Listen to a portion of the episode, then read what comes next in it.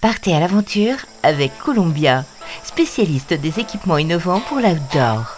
Avec Columbia, suivez la piste de ceux et celles qui font de leur vie une aventure. Hola les évadés, figurez-vous que j'avais l'interview de Thierry Corbarieux dans la boîte. Nous étions rencontrés dernièrement dans le Var sur un projet commun. Dans ma poche, mon fameux enregistreur. Je le dégaine et nous entamons le jeu des questions-réponses. Mais voilà, de retour pour la séance de montage, patata, rien, nada, walou, pas un son dans l'enregistreur, ce qui s'appelle un problème technique. Du coup, Thierry a eu la gentillesse de rejouer le jeu, mais cette fois-ci par téléphone. Les aléas techniques font aussi partie de l'aventure d'un podcasteur. Salut Thierry Bonjour Philippe. Comment vas-tu? Ben, Je vais bien depuis samedi. Euh, voilà, un bon retour après euh, notre séance de partage. Euh, c'était super et tout va bien. Bon, allez, c'est reparti. Alors du coup, euh, Thierry, alors, hein, je te représente, tu es l'un des spécialistes de la longue distance non-stop. Tu as ton palmarès la 333, la 555, la 1000, avec des victoires et des records hein, sur ces courses euh, à pied euh, en milieu désertique. Mais aussi, tu as remporté cette année l'Iditarod et en 2019 la Yukon, des courses en milieu arctique, des promenades de santé longues de 550 et 700 km. Alors comment tu es venu, toi, à cette discipline?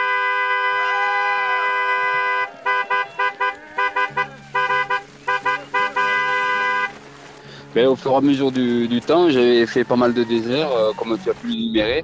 Et puis, euh, à un moment donné, j'ai voulu changer, euh, voir si j'étais capable de, me remettre en question et voir si dans d'autres milieux naturels, je pouvais m'exprimer de la même façon. Donc, je suis allé tout simplement sur des courses différentes. Donc, suis passé du désert à la Span Race en Angleterre, qui était dans le milieu humide, puisque c'était en plein hiver au mois de janvier.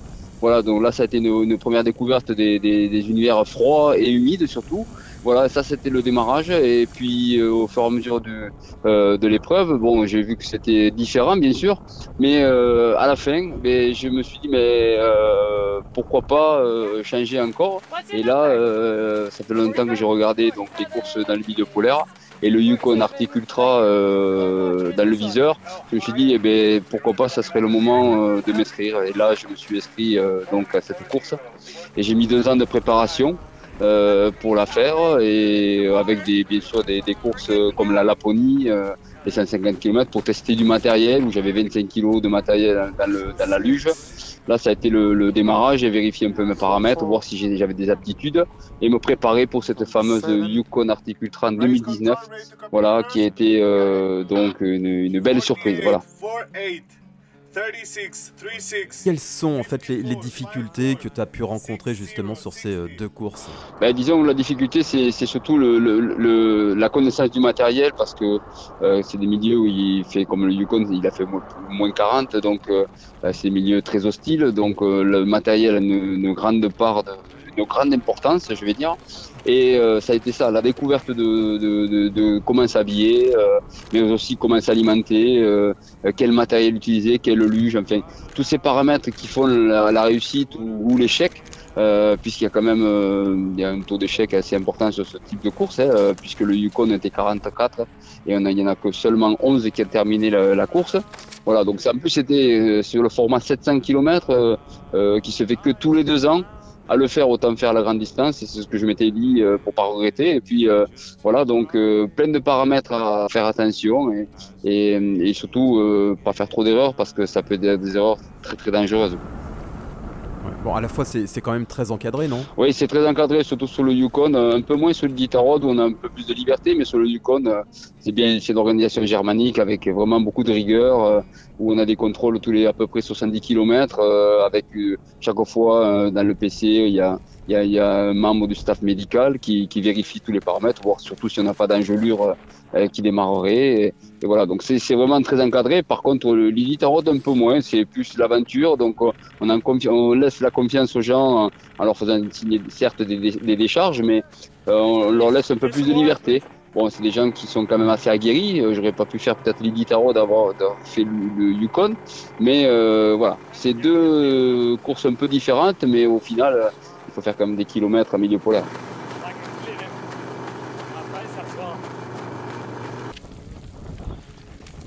Comment tu, gères en fait euh, tes, journées euh, lors de ces courses? Parce que c'est des courses non-stop, donc tu dois tout gérer, ton sommeil, euh, tes repas. Comment ça se passe concrètement? Bah, déjà, moi, j'essaie d'organiser euh, en avant mes, mes, différentes étapes, même si ça change tous les jours, hein, suivant son état de forme. Souvent, euh, ben, c'est les aléas qu'il peut y avoir naturels, hein, des blocages sur des, sur des parties, euh, voilà, et surtout son avancement qu'on maîtrise pas forcément toujours.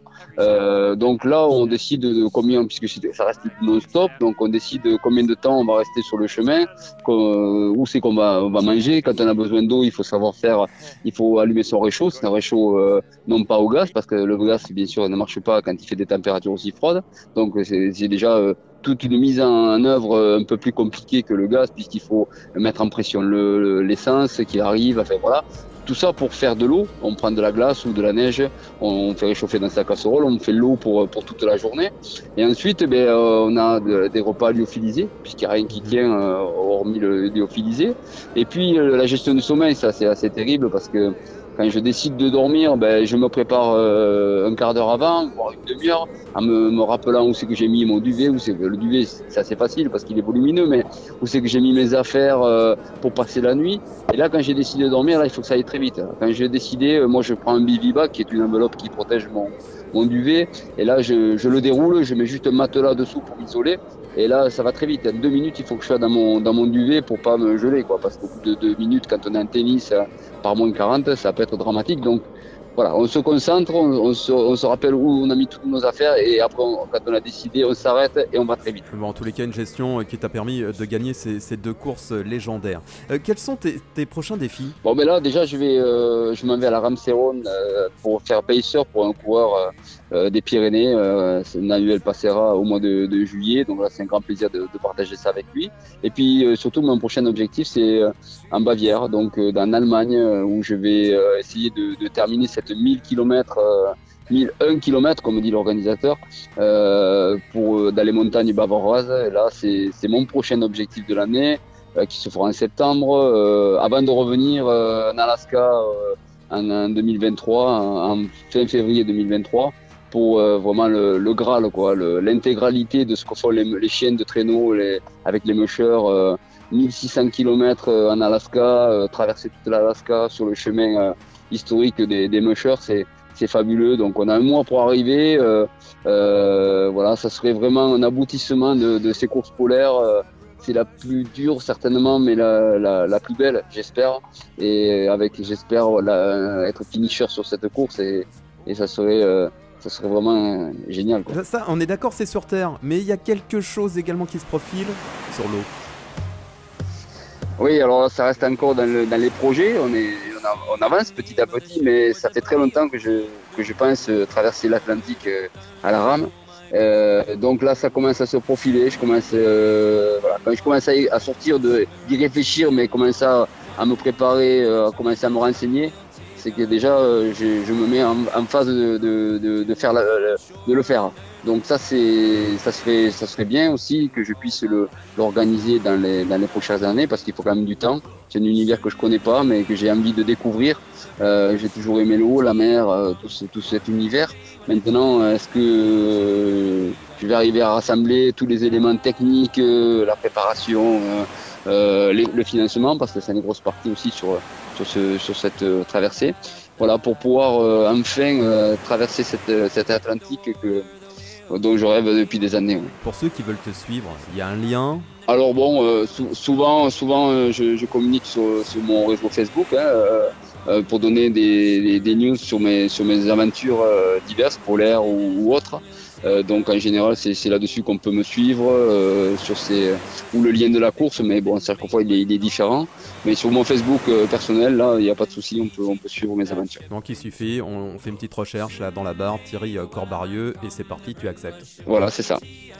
Super. Merci Thierry en tout Merci à toi Philippe pour ce moment partagé. Et puis de toute façon, nous on va te suivre, ça c'est clair. Super. Columbia accompagne les aventuriers depuis plus de 80 ans. Chaussures, vestes, équipements, accessoires. Vivez l'aventure avec Columbia, la marque outdoor pour tous les passionnés d'activités de plein air.